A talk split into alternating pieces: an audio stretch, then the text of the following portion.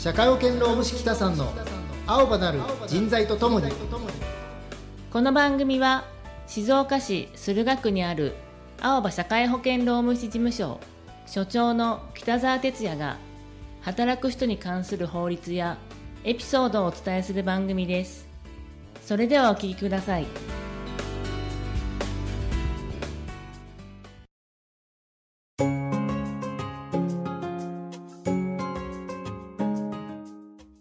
いよいよ。始まりました。どうですか？緊張しますね。緊張しますか？始まってしまいましたね。あ第ー1回目。よろしくお願いします、よろしくお願いいたします。あの改めてですねあのこの番組のパートナーというかパーソナリティと言っていいんでしょうか？務めさせていただきます。株式会社エスクレートの桑山と申します。私は静岡市駿河区青葉社会保険労務士事務所の所長を務めております北澤哲也と申します。よろしくお願いします。はいお願いいたします。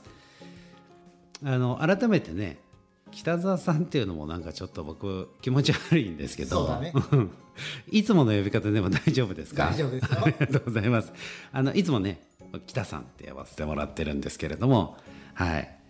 えっ、と2人はの関係性を最初に紹介しておいた方がいいのかなと思ってるんですけどはい。私とじゃあ私も桑山さんじゃなくてうん。桑ちゃんとはい。呼ばさせてもらうんですけども、私と桑ちゃんは、えー静岡商工会所青年部うん。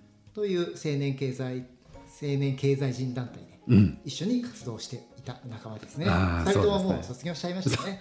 もうねただの人というか OB なんでねそうですね。はい。後輩の活躍を楽しみにして。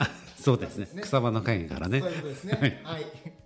はい。まあ、あのそれだけではなくてですね先ほど言ったあの株式会社エスクレートなんですけれどもあの北澤さんのね事務所に、えー労務関係のね、はい。あのお手伝いをしていただいているんですけれども、改めて北澤さんあの番組の、まあ、内容というかね実際の社会保険労務士っていうのはよく聞くんですけれども、実際何をする人なんですか？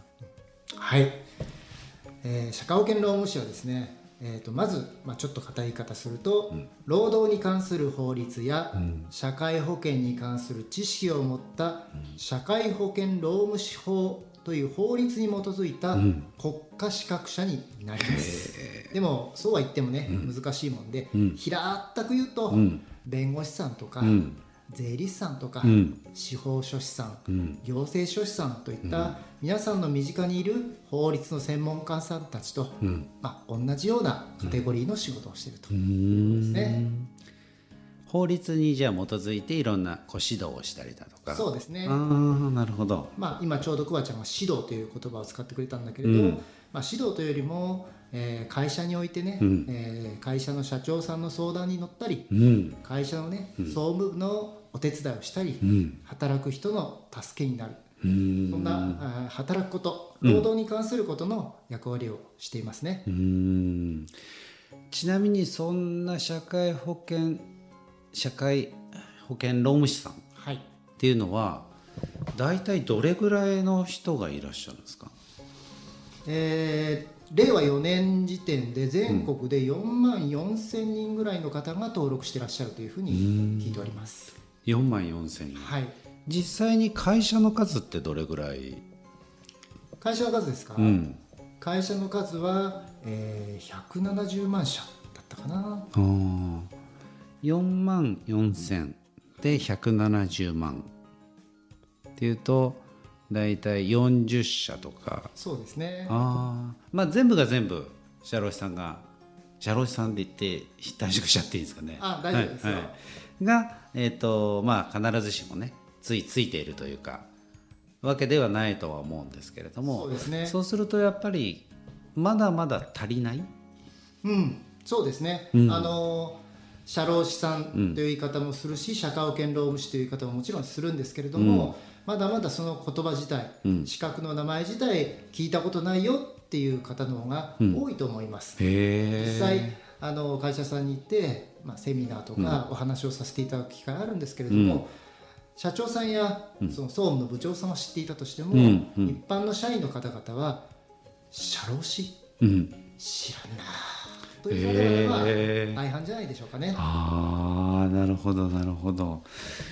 へえちなみに北さんは大学を卒業してそのまま社労士さんになったんいえいえいえ。あ。最初は、うん。まあ、いわゆる一般の企業に就職しはあましたその辺のねぜひこうなかなか多分ね聞くこともないんですけど社労士になったきっかけとかエピソードみたいなの教えてもらえたら。はい、ありがとうございます。そうですね、私は、えーいわゆる、えー大学卒業して、ん。えーまあ、普通の会社って言いますかね、うん。えーいわゆるサラリーマンになりました、うん。まあ、営業職をやったり、うん。現場の施工管理みたいなのもやったりもしていたんですけれども、へまあえー会社に5年6年とうん。いるうちに、まあ、今でいうところのメンタルヘルス不調ですかね、になりまして、まあ、会社のことで悩んでたということもありまして、うん。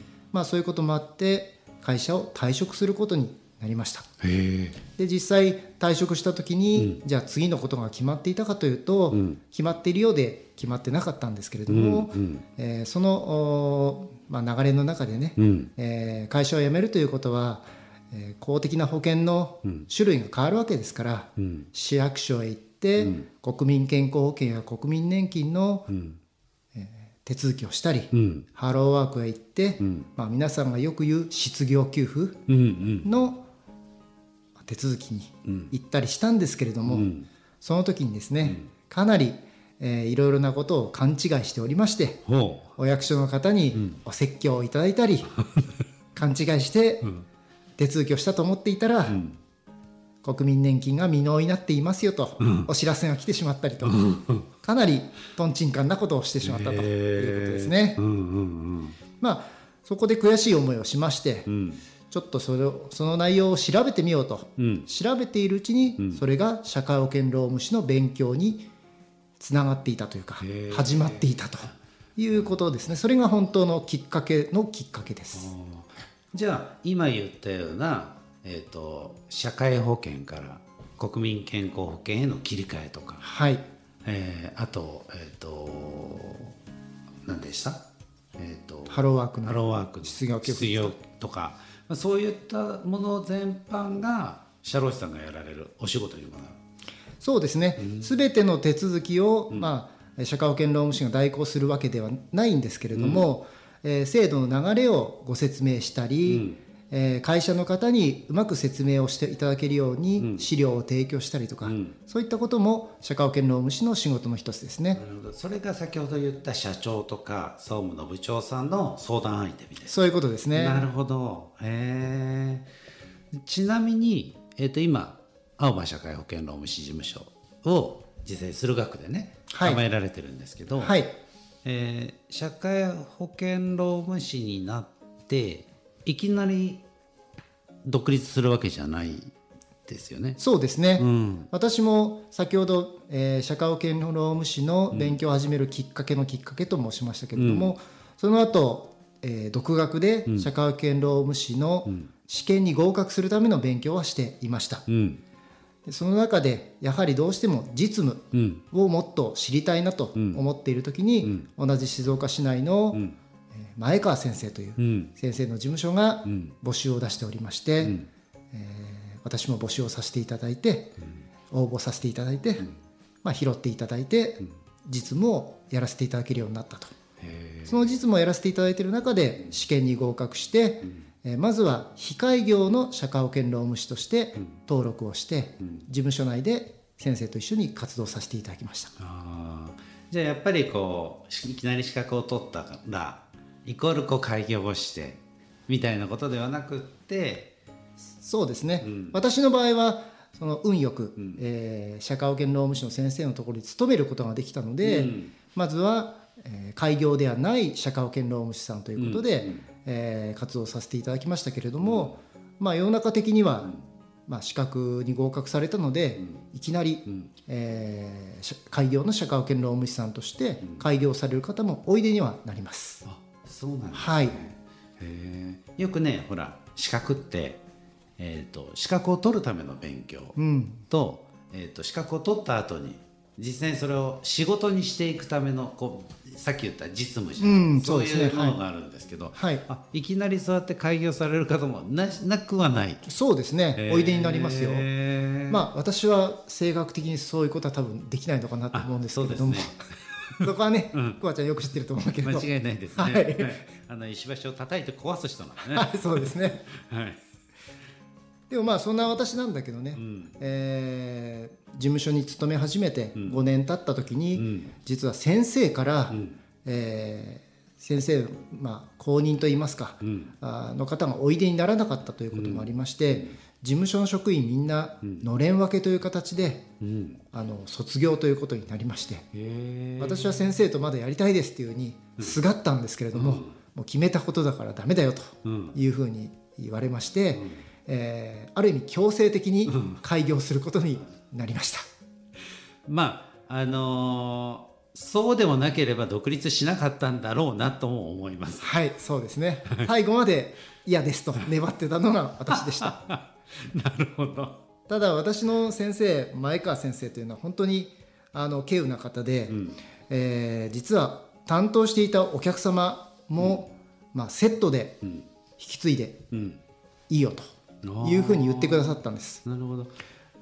でお客様に1件ずつうん。担当しさせていただいてたお客様に1件ずつ回りまして、前川先生がこうおっしゃってるんですけど、うん。で私あの開業することになりました。うん。よろしければ今後私とお付き合いしていただけますかと、はい。1件ずつお客様のとこ回りまして、はい。い、いよと言ってくださったお客様と一緒にん。開業させていただいたということで、本当に恵まれた社会保険労務士としてのスタートになったわけです。あーまあでもすごくその独立をねためらったっていうところも北さんっぽいなと思うんですけどあのそんな北さんのこう性格を知っているからこそあそうやってついてくる人も多かったんだろうなっていうふうにね、なんかこう感じることが。そう言っていただけるとありがたいんです。でも実はそのやっぱりなんですかねお客様をセットで開業させていただいたっていうのは本当にありがたかったことなんですけど、私の中ではものすごく、えーある意味で重しになっていました。へ苦労をしないでお客様と一緒に開業できたっていうふうにも取れるなということで、すごく私の中では実は劣等感がありました。えあそうなんですか。はい。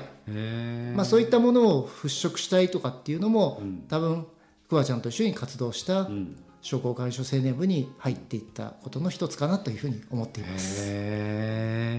すごくなんかこう意外なね僕が今まで知っている北さん以外のちょっと一面もね今日はなんか覗き見ることができたのかなっていうふうに思っておりますが、まあ、そんなね北さんと一緒にポッドキャストをね今後も続けていきたいなというふうに思っております。はい、ということで、まあ、またね、はい。あの来週の来週というか次回ですね、はい。次回あの今度はですね北さんが実際に開業してらっしゃるうん、アーバー社会保険労務士事務所のはい、ことをとかお仕事のこととかね、はい。まあその辺をぜひあのお聞きしたいなというふうに思いますが、はい、はい。まあ、まずはですね北さんの人となりを知っていただくための第1回目ということで、はい、あの最後まで緊張は抜けていないようですがこの辺でねはい、第1回目を終了したいというふうに思います。番組はですね番組では、えー皆様からのメッセージをお待ちしております。えー、青葉社会保険労務士事務所のホームページ問い合わせよりお気軽にお寄せください。それではまた次回をお楽しみに。ありがとうございました。